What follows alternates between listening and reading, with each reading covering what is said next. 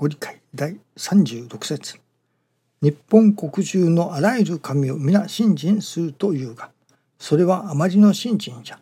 人に物を頼むにも一人に任すと、その人が力を入れて世話をしてくれるか。多くの人に頼めば相談にくれて物事をはかどらず。大工を雇うても棟梁がなければならぬ。草木でも信と言うたら一つじゃ。神信心もこの一心を出すとすぐおかげが受けられる。道は一筋頼むはこの方御一人この一心とは信心が命と定まること頼むはこの方御一人それは天地金の神様ということになりますね。天地書きつけに生神金光大臣。天地金の神。一心に願えと。おかげは我が心にあり今月今日で頼めいと。天地金の神。一心に願えと。あります。天地金の神と。一心に定めて願えと。いうことだと思いますね。その天地金の神様と一心になるという一心でもあるかもしれません。神様と一心になる。そうなればどうなるか。やはり私どもが助かる。真に助かりを得る。それは心の助かりだと。もちろん形の上もおかげをいただかねばなりませんけれども。それだけでは真の助かりにはならない。心の上にも助かりを得て初めて真の助かりが得られる。その心の助かりはどこから得られるのか。それは師匠が教えてくださる天地とのコミュニケーション。神様とのコミュニケーションと教えてくださいますね。その天地とのコミュニケーションを通して神様のお心を分からせていただく。神様のお心を監督するところからいわば神様に神様のお心に触れての助かりということになりますね。昨日はそれこそもう一年近くなりますかずっと傷んでいた歯を抜いていただくことになりましたそして抜いていただきました。それが左の奥のまあ下の歯の奥歯なのですね。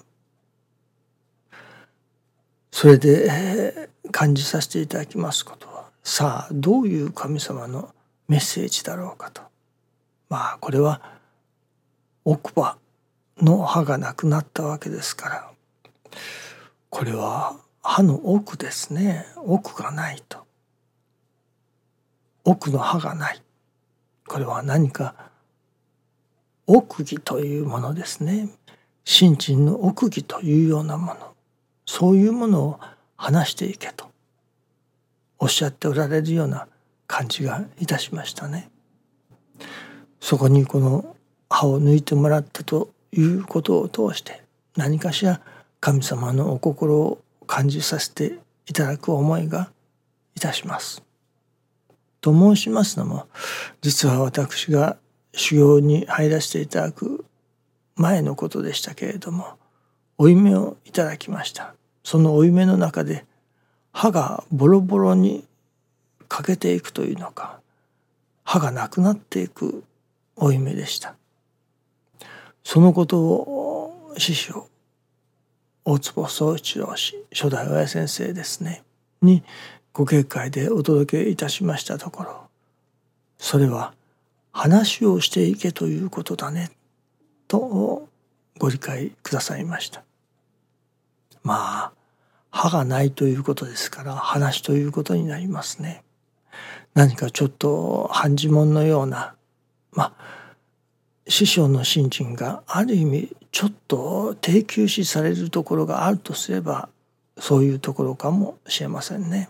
またある先生はそのことをちょっとまあ毛嫌いとまではいかれませんでしたけれども少しよそにまあよよけておこうといったような方もおられましたね。何か半事物的なものがあるわけですね。歯がなくなる。これは歯がない。だから話をしていけということだと。まあちょっと低級視されるようなところがあるとすればそういうところかもしれませんね。しかしそうやってでも神様はそのお心を伝えようとしてくださる。その成り行きの中に神様のお心をあの手この手を使うて例えばそれこそ半呪文のようなことをしてでも神様は神様のお心を伝えようとなさる。そこに私どもがそれが半呪文のようだからちょっとよそにそばに置いておこうとかいうことではなくもっと本質的なもの神様がそうしてでもそのお心を伝えようとしておられる。そこに重点を置かねばならないように思うのですね。そして昨日のその成り行きから奥の歯がない。いわゆる奥を離していけと。奥が離れたわけですね。奥を離す。私はそれをこの道の師匠のもとで信心の稽古をさせていただく。者にとっての奥義というものでしょうかねそれを話していけと言われるようなそういう神様のお心を感じさせていただいたのです。ではそのこの道の奥義とはそれはやっぱりその成り行きを通して神様が神様のお心を吐露してくださる分からそう。理解してほしいという神様のお心が成り行きの中に現れる。そして成り行きを通して神様のお心を分からせてくださる。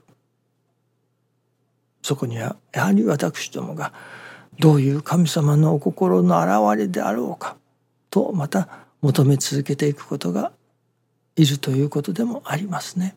そしてその神様のお心に触れた時にいただけれる助かりそれが真の助かりにもつながっていくのではないでしょうかね。